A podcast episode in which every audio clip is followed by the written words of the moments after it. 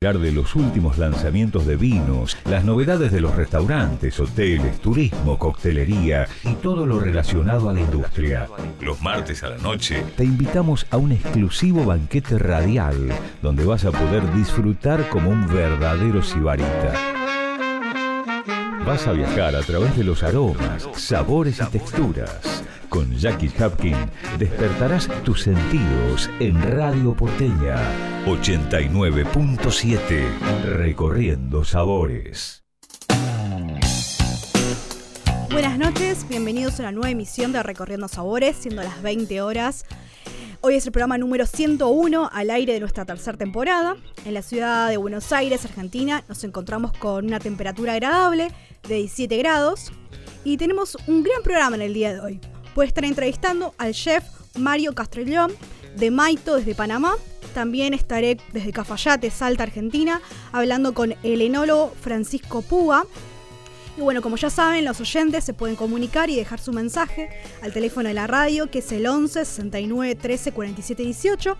Y les recuerdo que pueden sintonizar la app de la radio del Play Store, App Store o si no desde la web www.radioporteña.com.ar y sintonizarnos de cualquier ciudad, país del mundo. Nuestras redes sociales son en Facebook, Recorriendo Sabores, en Instagram, arroba Recorriendo Sabores, OK, y mi Instagram es arroba Jackie Hapkin.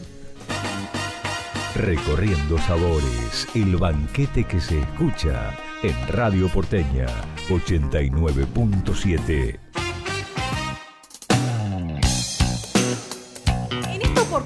les traigo un recorrido en copa. Vamos a realizar un viaje vínico por diferentes regiones de la República Argentina. Empezando este recorrido en Copa, viajamos a la provincia de Mendoza, donde les sugiero probar un proyecto de vínculos y homenajes elaborado en familia, donde realizan espumantes y vinos blancos. Para conocer más de estos espumantes y vinos blancos, pueden ingresar a su Instagram en arroba los y en Facebook los pueden encontrar como Los Sans. Seguimos en Mendoza y nos vamos a la región de San Rafael con la bodega Giacarini, que fue fundada en el año 1903 y recuperada en el año 2009, donde cada uno de sus vinos relatan una historia única.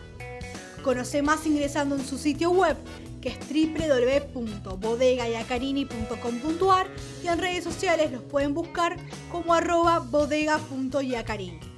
Continuamos con este viaje en copa donde nos vamos a la provincia de La Rioja, al Valle de Famatina.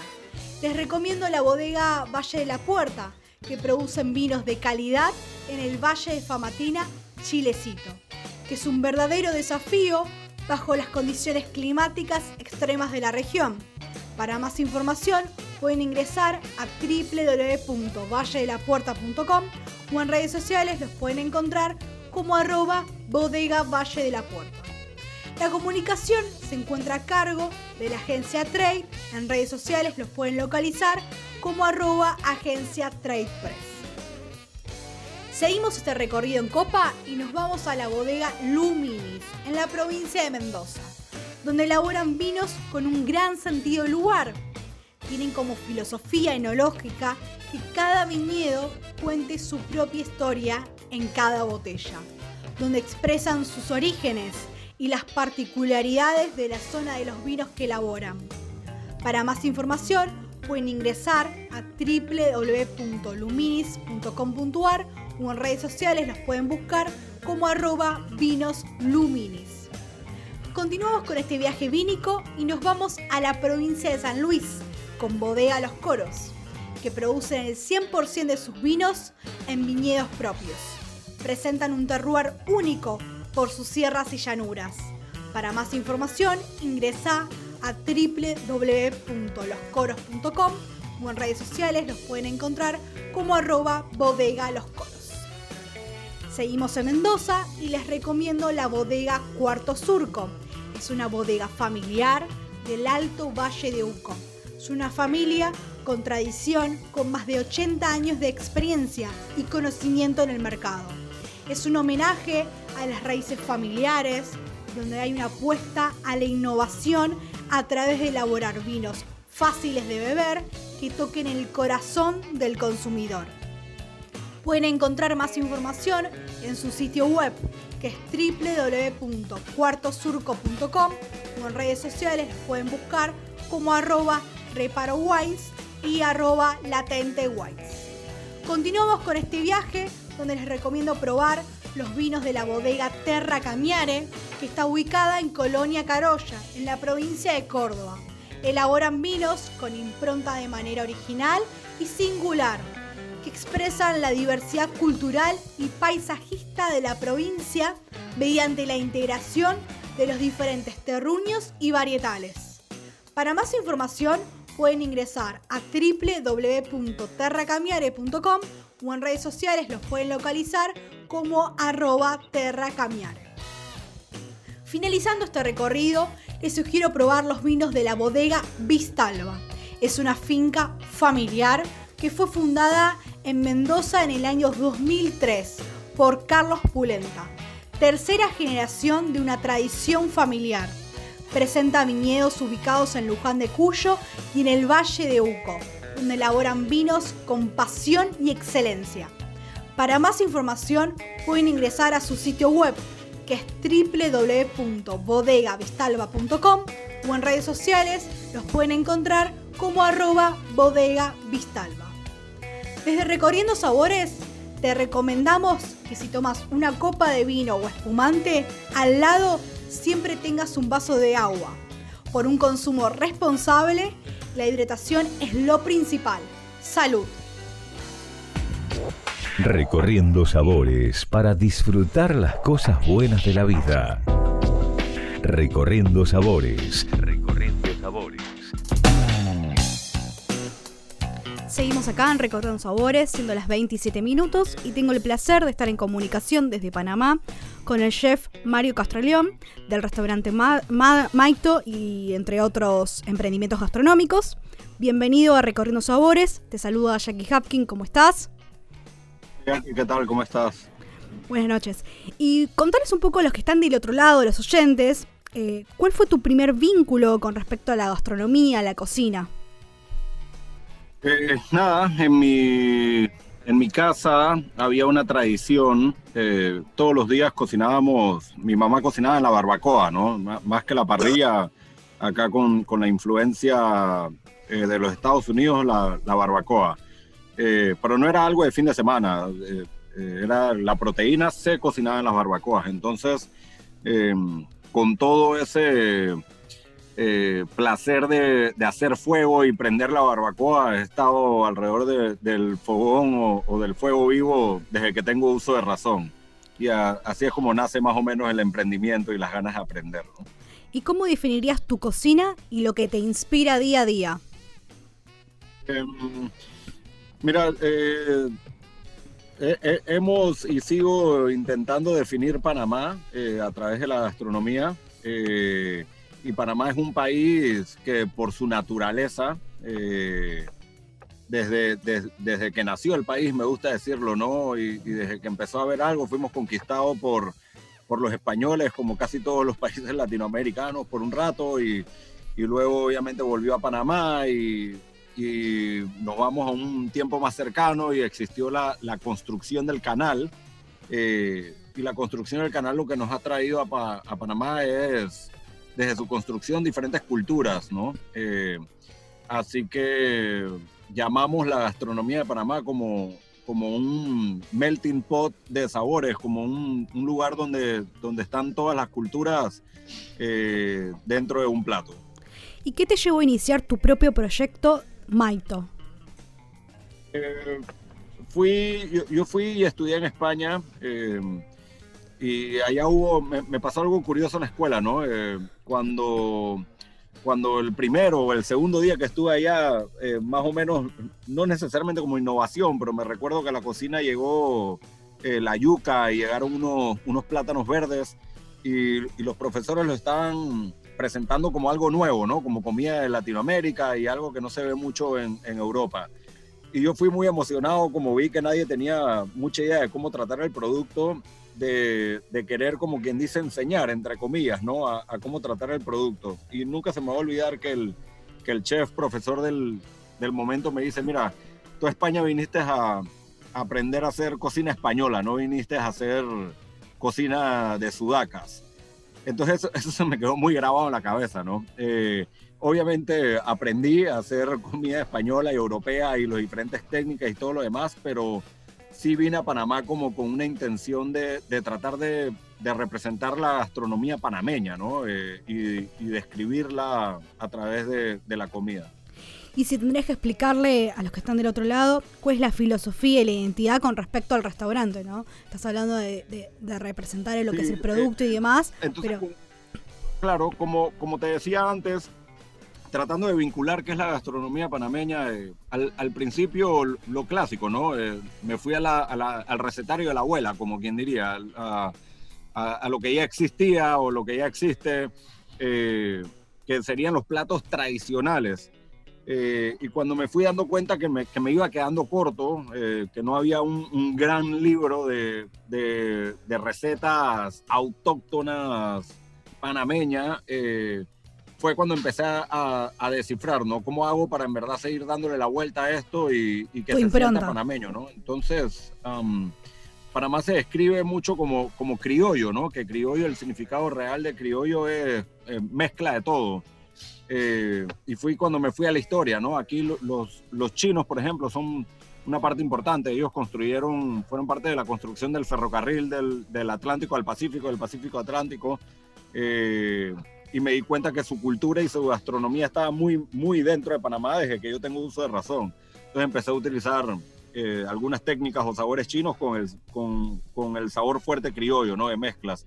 Asimismo, asimismo fui identificando cómo los árabes eran parte y, y le fui metiendo a la, a la cocina panameña lo que eran sabores o técnicas árabes. Eh, los, de Estados Unidos, o sea, americanos, tenemos un montón, o sea, ellos vivieron en Panamá por mucho tiempo. Eh, Francia fue parte de la construcción del canal, o sea que tenemos un poco de esas influencias. Eh, la India también fueron parte de la construcción del canal. Entonces cuando me fui dando cuenta, mezclamos técnicas y sabores eh, con el autóctono criollo panameño. ¿Y cómo influye el comensal en la experiencia total gastronómica? Em, es, es, es muy es muy curioso, ¿no? La pregunta, porque eh, si, si, el comensal es panameño, neto panameño, eh, lo va entendiendo, ¿no? Porque, porque nació aquí y ha estado acostumbrado a, todo este tipo de sabores eh, en Panamá, siempre identificado por su cultura original, ¿no? Pero cuando, cuando van viendo cómo lo, cómo lo mezclamos con algunos ingredientes claves locales panameños, ya van sintiendo que es panameño.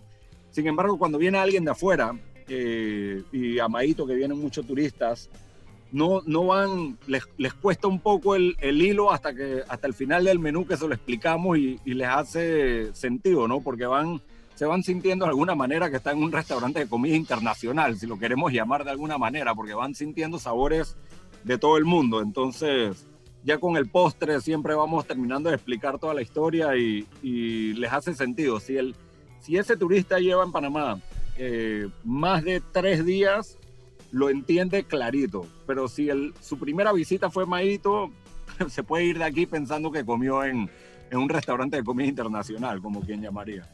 Me imagino que es un gran desafío aún mayor darle esa nueva impronta eh, a la nueva cocina panameña. Sí, ha sido, desde el día uno ha sido un, un labor explicarle a todo el mundo, ¿no? El, el por qué y y que se crean el cuento igual que nos lo creemos nosotros aquí en el restaurante. Y en estos últimos años, ¿qué productos regionales de Panamá adquirieron más valor?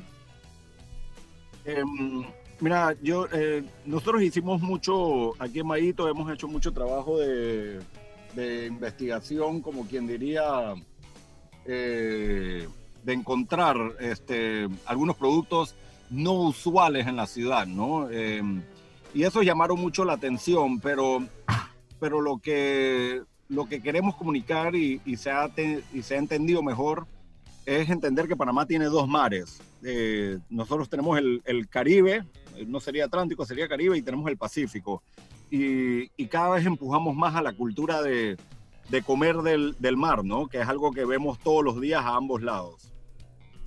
¿Y qué fue lo más osado, impensado o complejo que realizaste? Sería eh, ya sea en una, carta, en un menú nuevo, en alguna apertura. Sí, eh, cuando, cuando estábamos haciendo esto de, de, investigar de comida, si queremos llamarlo de la selva, eh, fue curioso, ¿no? Porque estábamos trayendo ingredientes que consumen nativos de, de, ciertas zonas de Panamá, como un ingrediente que se llama el calalú, que, que sale de un helecho prácticamente. entonces la, gente lo veía y le, le, sonaba muy raro, pero de sabor era casi como un espárrago. Entonces nosotros le explicábamos como como el espárrago de la selva. Eh, hay un otro producto muy bonito que, que, me encanta utilizar que se llama el bodá, que es la flor de una palmera, eh, muy amargo, pero si lo tratas bien le, sacas el amargor y queda con un dulce. Entonces la, forma de él es, parecen como unos maicitos pequeños, baby. Eh, entonces la gente escuchaba estos productos así que, que en su vida habían visto en la dieta usual de la ciudad. Eh, y, les llamaba la, curiosidad y, tuvieron su triunfo, ¿no? ¿Y cuál de tus creaciones te representa más? Tendrás que elegir, no sé, algún plato para que los oyentes realicen en sus casas.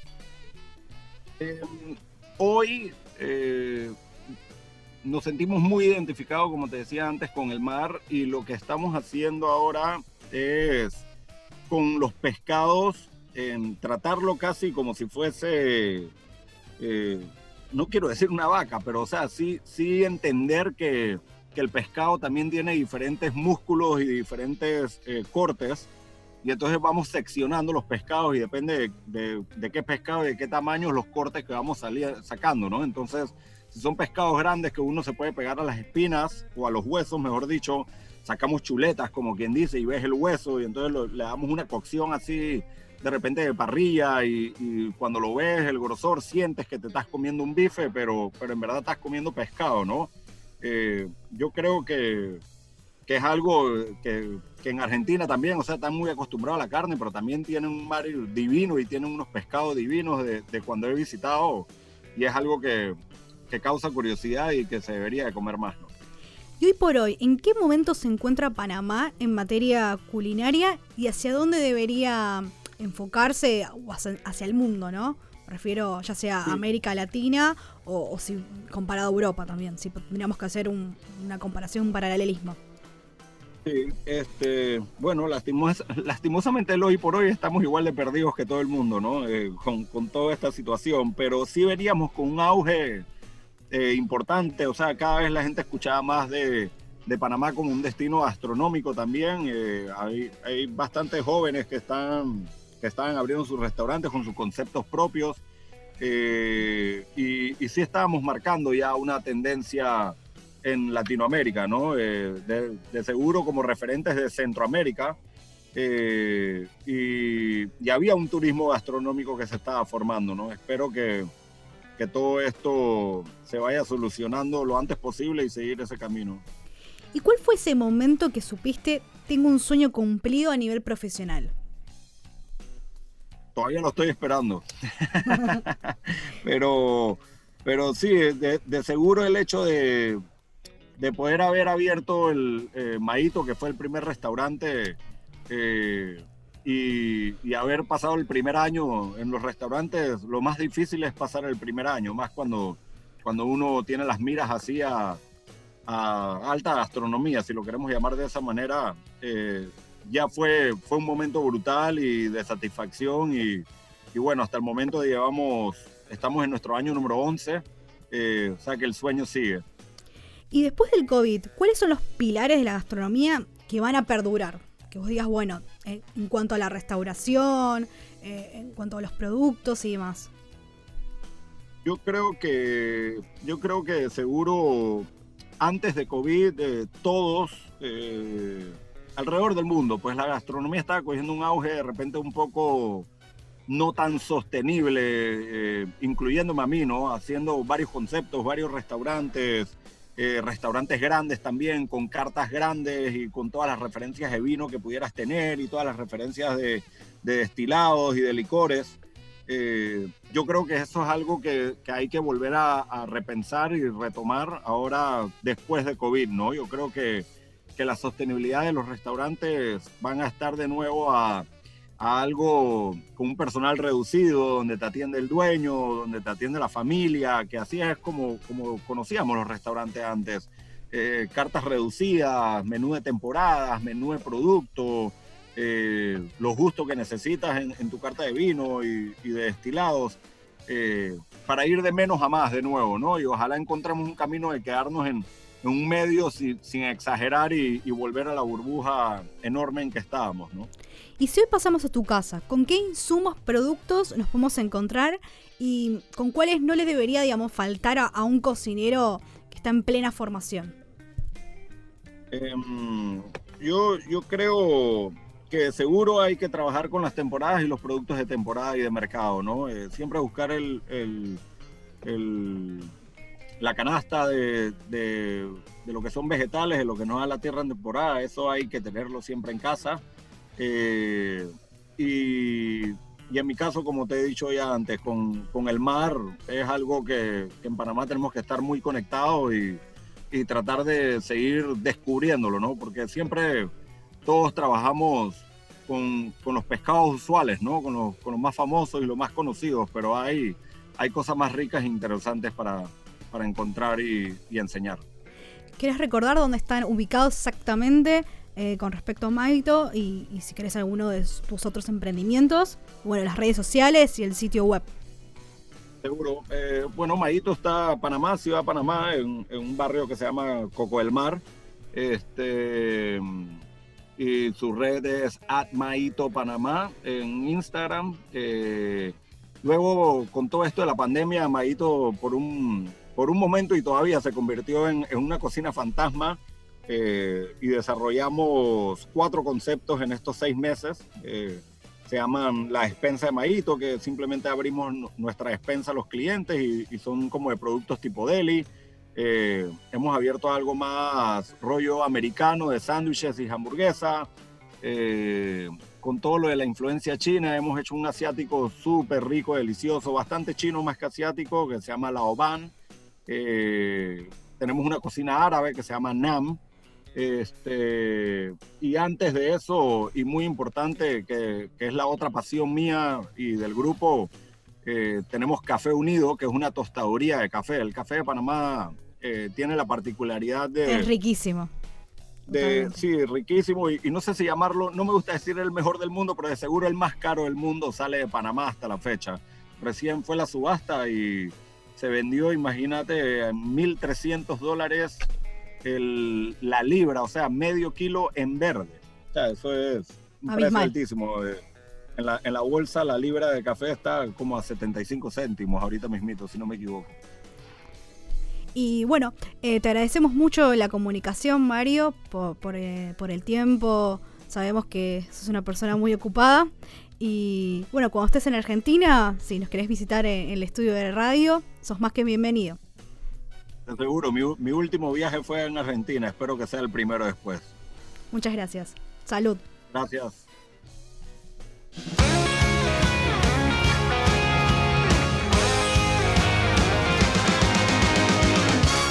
I don't know why you think that you could help me when you couldn't get by by yourself. And I don't know who would ever wanna tell the seam of someone's dream. Baby. You said that we should just be friends while I came up with that line, and I'm sure that it's for the best.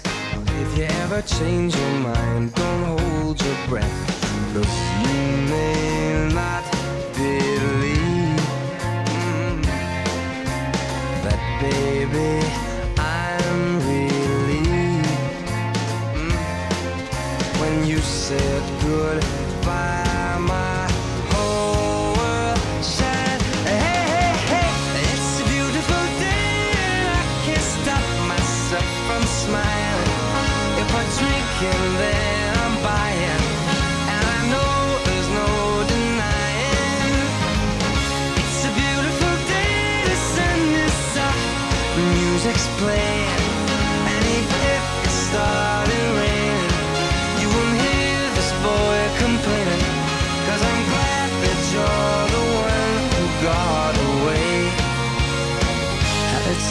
Day. It's my turn to fly. So girls get in line, cause I'm easy, no playing this guy like a fool. Now I'm alright. You might have had me caged before, but not tonight. And you may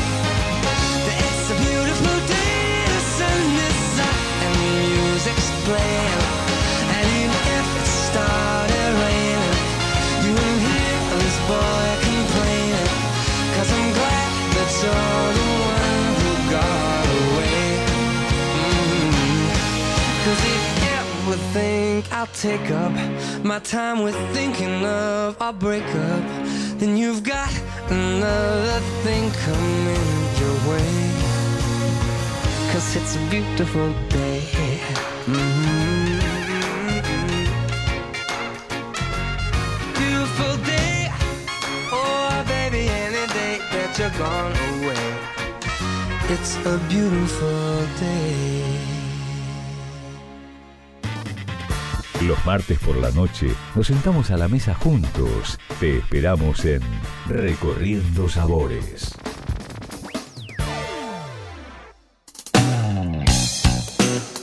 En esta oportunidad vamos a realizar un viaje de sabores vínico donde les sugiero probar las diferentes propuestas de cócteles y opciones gastronómicas que nos propone Brook Bar.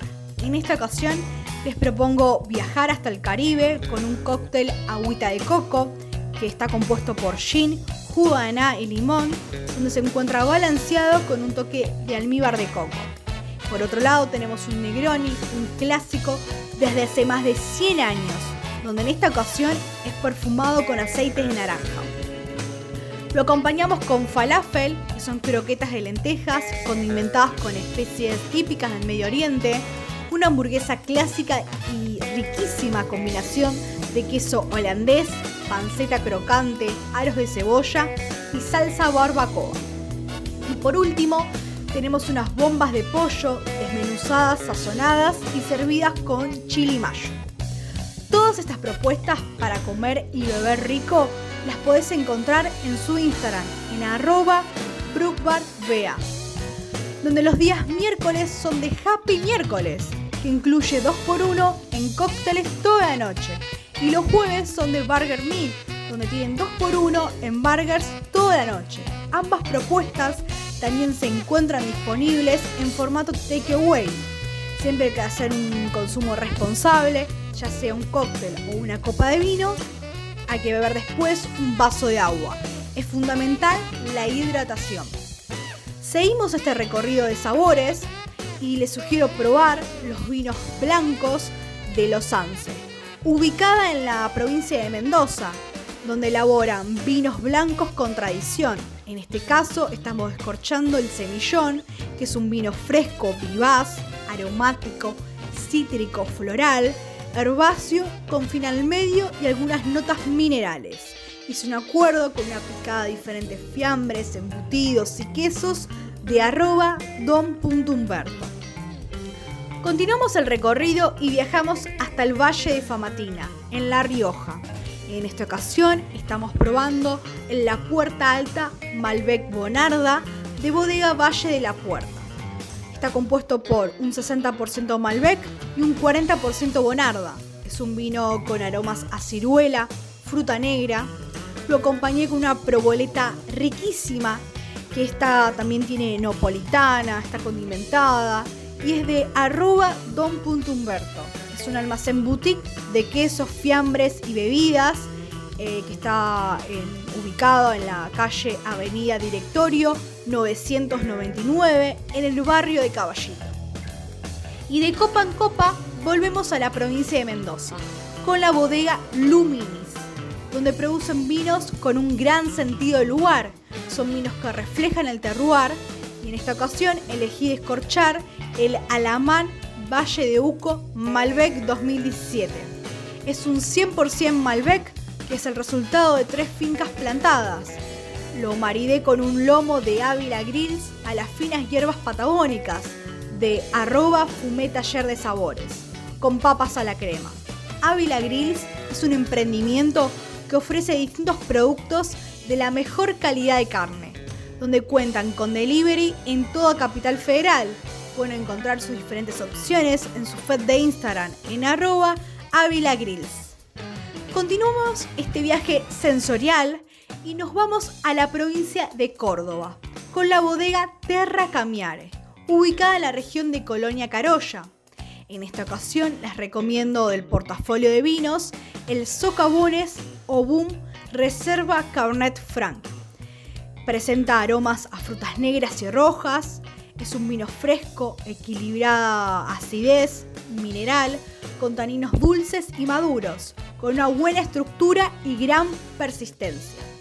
Hice un acuerdo con empanadas y focachas de Galo Catering, donde arman el catering a tu medida. En Galo generan un momento único, donde su valor agregado es en el personal capacitado y comprometido con la calidad del servicio que compone su equipo. Pueden encontrar las diferentes propuestas gastronómicas en su feed de Instagram en arroba galocatering o en su sitio web en www.galocatering.com.ar. Seguimos este recorrido sensorial donde les sugiero probar el Vía Blanca Terroir Series Bonarda de la bodega Iacarini, ubicada en las paredes de la región de San Rafael en la provincia de Mendoza. Se destaca la fruta negra, característica de la variedad, que son bien ensambladas con los aromas a café y cacao que le aporta la barrica de roble. Tiene un carácter frutal, fresco y con gran expresión. Lo acompañé con unas ribs estilo Texas de Sam's Smoke Barbecue Delivery con papas fritas. Sam's Smoke presenta opciones de ahumados donde según el corte pasan de 6 a 10 horas de cocción. Sus diferentes opciones de ahumados estilo Texas se encuentran envasadas al vacío, listas para cocinar en tan solo 15 minutos. Pueden encontrar más información en su feed de Instagram en arroba sams.smoke.bbq. Continuamos este recorrido y nos vamos a la provincia de San Luis, con Bodega Los Coros. En esta oportunidad seleccioné el Cabernet Sauvignon, que es un vino especiado, de taninos firmes y equilibrados, con un gran cuerpo y buena persistencia. Lo acompañé con un budín de vainilla con frutas secas y chocolate amargo de arroba gonomitos pastel. Finalizando este viaje en copa de sabores, nos vamos a la bodega Cuarto Surco, donde son vinos elaborados en el departamento de San Carlos, en el distrito de La Consulta, en la provincia de Mendoza.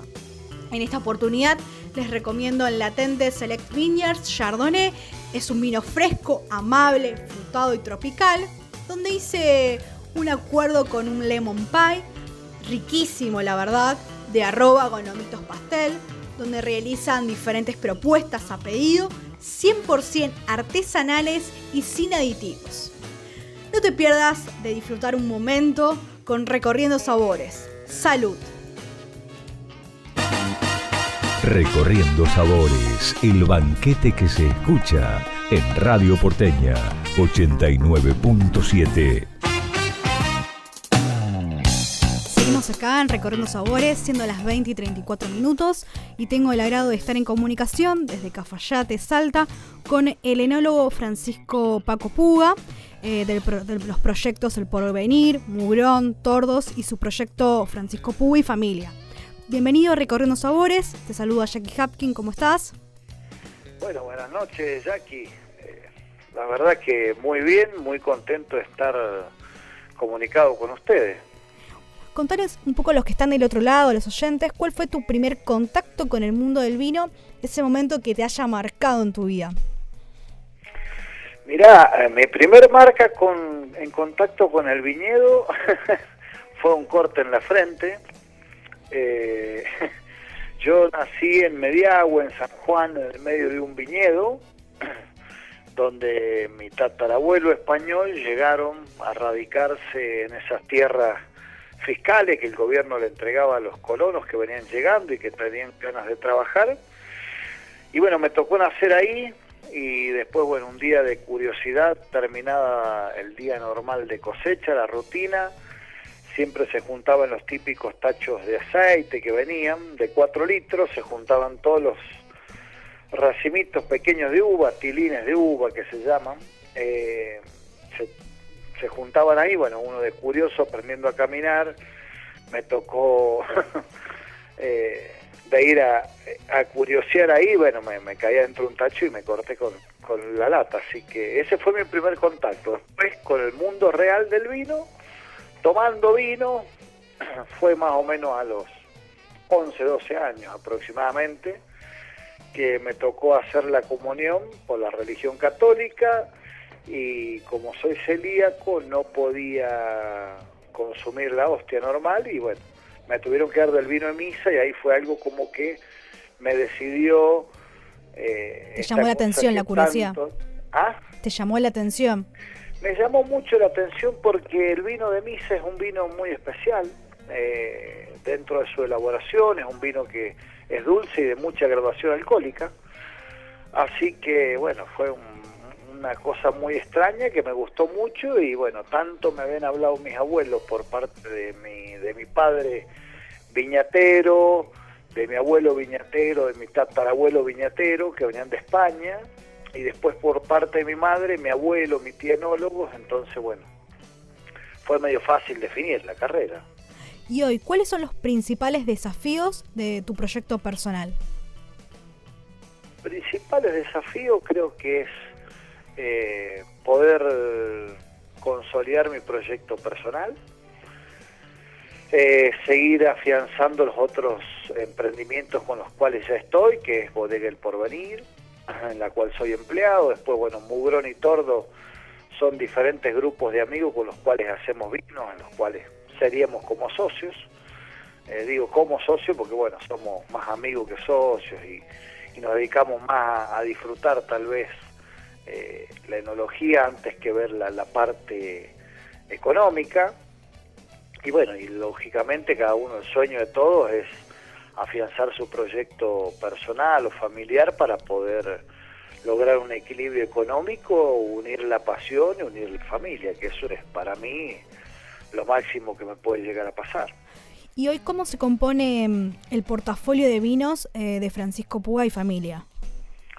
Mira, yo lo voy a hacer más o menos por lanzamiento de las épocas del año. Dentro tengo hoy cuatro, el año que viene, si Dios quiere, voy a tener cinco vinos que van saliendo de diferentes partidas, de diferentes orígenes de las uvas y diferentes blends y diferentes estilos, porque creo que hay mucho todavía para estudiar en Argentina, en sus terroirs, en sus diferentes variedades de uvas. El primer vino que generé fue la Mitié. La Mitié es un nombre que viene en francés, que significa la amistad, eh, para celebrar la amistad, para celebrar mi pasado por la Borgoña francesa, por, para unir la pasión del vino con la familia. Fue, empezó en el año 2016 donde me decidí que ya tenía una madurez suficiente como para empezar a hacer mi propio vino, buscar la uva de muchos amigos del Valle Calchaquí que me podían proveer de uva, hice una barrica de un lado, dos de otro, y así fui jugando hasta que logré concretar ese primer blend. Después, ese blend está a base de Malbec con Cabernet Franc y Merlot, y después quería irme a trabajar porque para mí son como las tres variedades que en Argentina van a, van a encontrar un, lindo blend y van a ser como, para mí hoy son las tres variedades que marcan eh, el futuro, la, la, la, linda realidad de Argentina y el futuro de Argentina. No lo digo solo yo, sino que los periodistas internacionales es lo que más están valorando de Argentina y el público a nivel mundial es lo que más está buscando. En Argentina ya está como consolidado el blend de Malbec Cabernet Franc eh, y también el, polo opuesto que es el Cabernet Franc con Malbec, y así que di origen al primer vino también en honor a uno de mis abuelos, Paco Puga, que casualmente yo, sería como el sexto, séptimo Paco Puga de mi familia, eh, herederos que venían de España, eh, y ahí hago un blend diferente donde hago Cabernet Franc como principal, Merlot y Malbec. Después saqué mi tercer vino que se llama Calixto Pablo, que es en honor a mi otro abuelo, enólogo. Y ese abuelo era un poquito más duro, un poquito más, más terco. y lo hice con un poco de uvas más rústicas del Valle Calchaquí, o el blend corte clásico que le llamo yo del Valle Calchaquí cuando yo llegué acá que no había predominancia de uva Malbec, sino que había predominancia de uva Cabernet Sauvignon, Tanat y algo de Malbec. Entonces, bueno, fue como modernizar, modernizar ese corte que antes daba origen a esos tintos un poco rústicos de Salta. Y bueno, fue un gran desafío, algo muy lindo. Eh, y después hay otro vino que surgió casualmente para un mercado exclusivo de Brasil, que fue hacer un estilo de vino con un poco más de barrica, más robusto, y lo, llamé la mi tía robusto, porque bueno, me gusta mucho el habano, me gusta fumar habanos también, eh, y una de esas noches que uno se pone a probar vinos, y que está la crianza en la barrica, y bueno, Ese juego de contrastes. Se me, se me prendió una velita como diciendo qué rico que está este coiba robusto con el vino. Y bueno, se me ocurrió, viste, en vez de poner reserva o grandes reservas, simplemente ponerlo robusto, porque la estructura y todo lo que había tenido después de 24 meses de barrica, había tomado otra estructura el vino. Y bueno, especialmente hecho para Brasil, porque bueno, gente que le gusta un poco más eh, roble, vinos un poco más de madera, más de potencia. Más intensos. Así que bueno, fue ese y bueno, si Dios quiere, el año que viene voy a sacar un, vino, como digo, en honor a lo que da vida, porque Está muy bueno el nombre. sí, todavía no sé el nombre. la Bueno, el idea, el concepto. concepto general o la idea proyecto es generar un vino en honor a mi madre, a mi suegra, a mi señora, a todo esto que nos da vida y que hoy me dio vida a mí, después le dio vida a mis hijos y dará vida tal vez al futuro de nuestra familia. Así que bueno, celebrar en pocas palabras todo lo que da vida. Así que bueno, estamos buscando algún nombrecito ahí, pero bueno, el vino ya gracias a Dios lo pude lograr, venía varios años buscándolo. Este año creo que lo encontré, son apenas tres barricas. Pero bueno, eh, ya lo envasé gracias a Dios, así que bueno, está ahí, ahora esperando el tiempo que decida ponerse lo más rico posible para poder que, para que pueda ver la luz. ¿Y cuál es la búsqueda enológica y, y de benificación que, que llevas a cabo? Mira, ha sido una búsqueda un, un poco eh, con, con los diferentes estilos que me ha tocado trabajar durante toda mi vida. Mis primeros pasos enológicos reales y sinceros fueron en Bodega El Especo, Grupo Peñaflor, eh, trabajando con Daniel Pío, Pisadler, eh, donde se empezó a transformar la, enología argentina en ciertos parámetros técnicos. Antes no teníamos casi parámetros técnicos para decir cuáles eran los vinos de calidad y cuáles no. Elegíamos las uvas y bueno, si era más intenso y más roble era más rico. Eh, y bueno, se fue cambiando ese perfil. Me tocó vivir cinco años ahí en el Esteco. Después me pasé siete años entre Colomé y Amalaya, trabajando con Randall Johnson, asesores americanos, Thibaut del Mod francés. Después me tocó el porvenir trabajar con, con Paul Hobbs.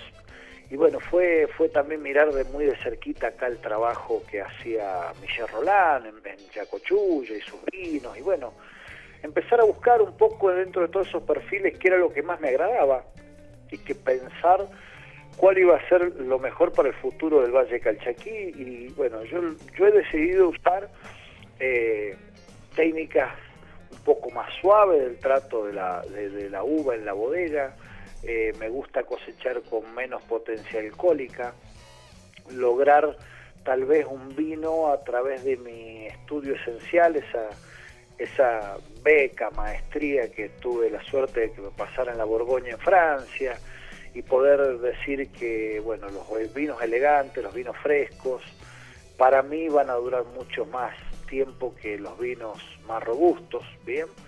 eh, me gusta el vino más fresco que se sienta la fruta, que utilizar barrica de roble, utilizar huevos de cemento, piletas de cemento, tanque de acero inoxidable, todos creo que son herramientas y hay que estudiar bien el terroir para saber qué herramienta de esa es la que más lo va a beneficiar y tratar de potenciar el lugar donde uno está viviendo, de uno, donde uno se está criando, interpretarlo y tratarlo de la mejor manera posible para poder hacerlo lo más bello que se pueda, lo más elegante, lo más rico, en pocas palabras. Y bueno, esto es lo que ando buscando, simplemente eso, no sé, para mí es algo muy simple, pero tal vez lleva 20, 30 años de que estoy acá en Cafayate que lo venimos buscando. ¿Y qué cambios observaste en el NOA en estos últimos años? Mira, el principal cambio creo que fue algo muy, muy agradable, fue con, haber conformado lo que es eh, Grupo CREA, por ejemplo, en la parte agronómica, y Grupo COPROVI, que son eh, consejos profesionales de la vid, donde después de las cosechas de cada año, a partir de mayo, junio en adelante, vamos todos los grupos de técnicos recorriendo todas las bodegas y probamos todo lo que se ha elaborado de esa cosecha, con sus pros y sus contras, sacamos cada uno de nuestros tanques y lo exponemos al resto del grupo los muchachos, explicando todo lo bueno que nos salió y todo lo malo. Y hay muchas veces que uno cree que estaba mal y a lo mejor eh, los muchachos te dicen que no, y es una retroalimentación que vamos teniendo desde hace 13, 14 años ya con esto, y creo que eso ha sido un pie muy fuerte para que todo el Valle Calchaquí crezca de una manera en conjunto, una manera más sólida, de una manera más uniforme. Y eso creo que ha sido el gran cambio del Valle Calchaquí en los últimos años. Cada vez se apuesta más fuerte por cepas no tradicionales en Cafayate. ¿A qué lo atribuís y mm, hacia dónde deberíamos enfocarnos también en cuestión del mercado interno y de exportación? Mira, hay muchas veces que estos vinos que hoy están surgiendo sean solo parte de una pequeña exploración a lo largo de la vida de, de- Cafayate, del Valle Calchaquí. Eh, hay cepas que se están quedando, que están formando parte de los blends. Antes no era muy tradicional el merlot. Hoy está viendo un poco de merlot en el valle. Yo lo utilizo mucho para los cortes. Cabernet Franc para mí va a ser eh, el que va a maridar o el que marida eh, mejor con el Malbec y creo que se va a quedar por larga historia. Eh, y después, qué sé yo, está el Petit Verdot, que es una variedad un poco más rústica, eh, peleando un poquito con el Tanat, que el Tanat es la única variedad que se da como, por decir, casi en exclusiva en el Valle Calchaquí. Es único. Y dentro de las blancas hay una, están apareciendo muchas variedades, como Roussan y Marsan, trabajando igual que el Coturron ahí en, en- en- Francia, eh, está apareciendo la garnacha española, están apareciendo una serie de variedades que yo creo que todavía están en exploración, no sé si se van a quedar o no, no sé si el futuro del consumidor las irá a terminar aceptando a todas o no, el tiempo lo dirá, hay muchas veces que estas pruebas llevan 10 años y después de 10 años realmente sale a la luz que no, no son tan buenas para el consumidor. Y a pesar del COVID y la coyuntura actual, ¿cómo fue esta vendimia y la cosecha 2020?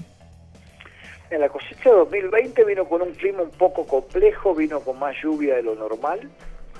Eh, hubo que sortear muchos eh, eh, contras climáticas en algunas de las regiones de acá de la zona. Hay otras zonas que no fue afectado para nada la lluvia, porque tenemos tantos microvalles que cada uno tiene su propio ecosistema. Entonces no fue afectado el 100%, algunos tuvieron que pelear más con la lluvia, otros menos y en algunos casos yo tengo finca donde he sido favorecido, ha sido la cosecha histórica de frescura, de ricos vinos, eh, y estamos totalmente felices y con la finca al lado no estamos tan felices. Es lo normal que puede llegar a pasar. Después con COVID acá estuvimos hasta hace un mes muy muy muy leves, casi sin contagios, no aparecían contagios, la vendimia la pasamos con mucho cuidado, pero sin, sin ningún sobresalto con respecto a COVID.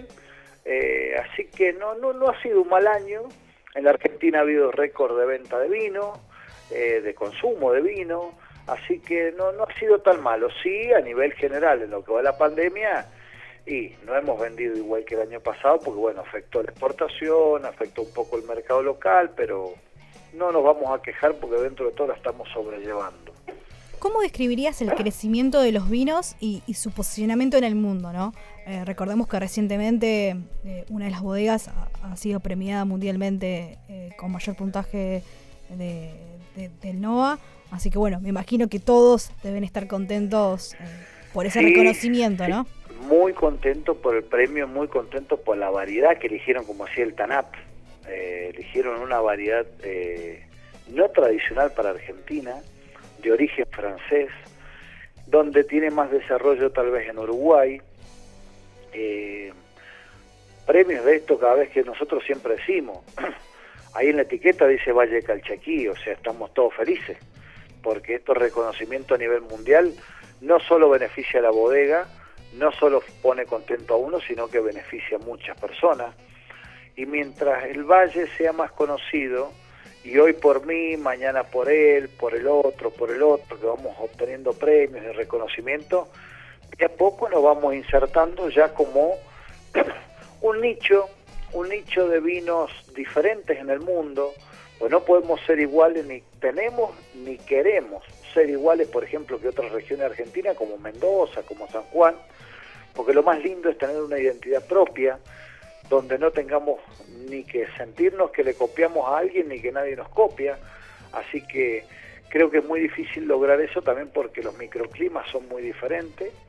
Sabemos que somos el 1,7% de Argentina en la producción nacional, máximo 2%. Entonces, eh, somos un nichito de vinos muy particulares y bueno, lo que estamos tratando es darnos a conocer con el tiempo y de tratar de que ese vino el consumidor nos acepte y nosotros también aceptar el paladar del consumidor e irnos adaptando mutuamente para lograr seducir a la mayor cantidad de paladares del mundo posible y bueno, tener una alternativa más dentro de este mundo tan, tan globalizado y que casi en todos los rincones del mundo hoy se produce vino. Entonces, bueno, no es fácil insertar una marca, un origen, pero bueno, creo que lo vamos haciendo bien y bueno, será un camino, no sé cuándo terminará o cuándo eh, podemos llegar a decir, bueno, lo hemos logrado, esto es, impensado, no sé. ¿Y cuál es tu próximo desafío vitivinícola? Algo que, no sé, tengas como sueño o que quieras seguir trabajando. Mira, seguir trabajando, mi sueño es seguir plantando muchos viñaditos en muchos microterroir del Valle Calchaquí, porque es muy amplio. Hay mucho microterroir por descubrir. Eh, hay una limitante en Argentina que es quién se anima a invertir a un plazo de 10 años, eh, con tantas variantes económicas, de hoy, de ayer, de antes de ayer, de 10, de 50 gobiernos atrás. Es muy difícil eh, es muy loco eh, aventurarse a estas cosas. Eh, he visto proyectos que han tenido totalmente éxito y hay proyectos que tenían todo para ser número uno y fracasaron. Entonces, bueno, cuesta mucho, cuesta mucho porque no hay planes de inversión, no hay apoyos eh, de gobierno ni privados, no es, es muy difícil, muy difícil, pero no imposible. Y creo que mi gran desafío es lograr tener alguna serie de viñaditos en algunos lugares del Valle Calchaquí, pero no estoy hablando de grandes extensiones. Yo, con que tenga 15 hectáreas dentro de todo el Valle Calchaquí, 3 por un lado, 4 por el otro, 5 por el otro, creo que va a ser un gran desafío y algo muy lindo. Pero bueno, ya el tiempo dirá a ver qué, qué podemos lograr. ¿Y hacia dónde deberíamos enfocarnos en cuestión de adaptar nuevos consumidores? Por ejemplo, ya sea en los más jóvenes o, en la gente eh, que recién inicia en el mundo del vino, eh, para que experimente ya sea nuevas cepas, nuevas regiones, nuevos parajes, eh, que, tenga como más el concepto de la experiencia de, ese vino. Y, algunos ya saben, digamos, en el sentido de que son enófilos, les gusta ya sea ir a ferias o, eventos o estar en el sentido de investigando y demás. Pero bueno, hay una parte de, de, esa, de ese consumo que todavía falta, ¿no? Mira, yo para mi punto de vista lo que hace falta es sincerarse con ese consumidor. Eh, nos hace falta todavía sumar mucha tecnología en viñedo y en bodega para que todos los vinos baratos de Argentina sean de excelente calidad, que sean vinos frutados, que sean vinos frescos, que no sean descarte de otras cosas para lograr hacerse un vino y que el vino Tetrabric sea algo extremadamente rico, que se haga con buenas variedades de uva, no con las variedades, como digo, más masivas, y, que se pueda hacer masivo, pero de, de mejor calidad. Y yo creo que ahí la cerveza no va a tener, por ejemplo, ningún tipo de chance contra el vino. Cuando una persona pruebe algo frutadito, fresco, de, de bajo alcohol, que ya están permitiéndose vinos de menos alcohol, de 7 grados, que ya los paladares con las cervezas artesanales se están eh, acostumbrando un poco más a eso. Eh, yo creo que vamos a tener mucha chance, mucha chance de conquistar cualquier paladar de cualquier edad, hablando mayores de 18 años, eh, haciendo un poquito mejor los vinos a través de nuestro viñedo, de la tecnología de bodegas. Hoy no se puede, es por esto que hablamos, por este tema de equipamiento, por este tema de, muchas cosas que pasan en los problemas económicos de, países subdesarrollados. Y bueno, eso es lo que nos está apretando un poco y nos juega en contra contra Chile, contra Australia, contra Nueva Zelanda, contra el mismo China. Entonces, bueno, va a ser muy difícil a veces avanzar más sobre eso y bueno, eh, no sé cuándo se podrá lograr. Y por último, ¿querés recordar eh, dónde están ubicados exactamente y, las redes sociales, algún sitio web? Mirá, nosotros estamos ubicados en Cafayate, Salta, eh, básicamente Bodega El Porvenir de Cafayate, eh, es mi trabajo principal en el cual estoy evocado. Después, bueno, página web, elporvenirdecafayate.com. y bueno, Después las otras es por redes sociales, Tordos Wine, Mugrón Cafayate. Y bueno, Paco Puga es mi única red social, porque soy Paco Puga 1, por, por Instagram, por Twitter. Así que bueno, si quieren nos podemos encontrar por ahí. Te agradecemos mucho la comunicación, Paco, y mm, cuando estés por Buenos Aires te esperamos en el estudio. Bueno, Jackie, gracias. Eh, gracias a toda la audiencia y bueno, esperemos vernos pronto, que eso es lo más lindo que nos puede pasar. Salud. Gracias, chau, chau.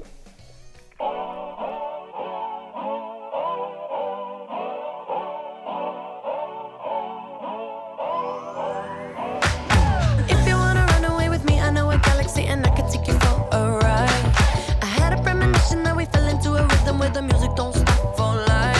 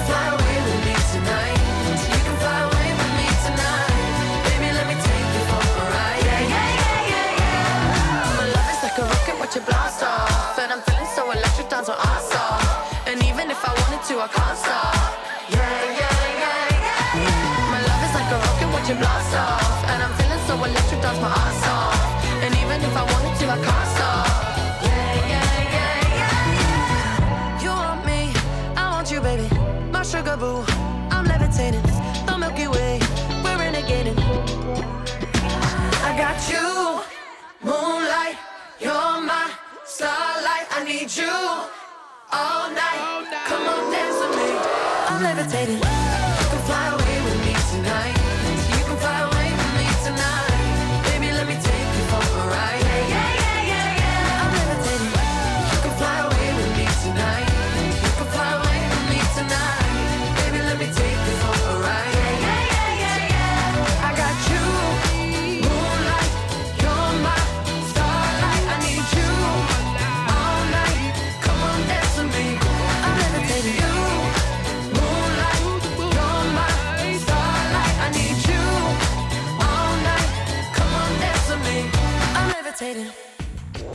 Recorriendo sabores para disfrutar las cosas buenas de la vida.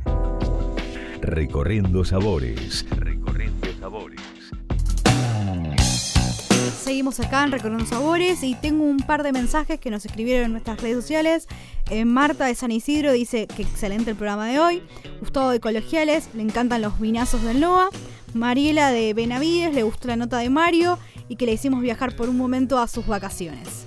Así que bueno, eh, estén atentos, igual en este mes vamos a seguir haciendo sorteos por el Día de la Madre.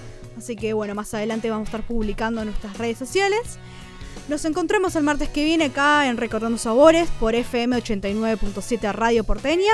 Mi nombre es Jackie Hapkin. Salud.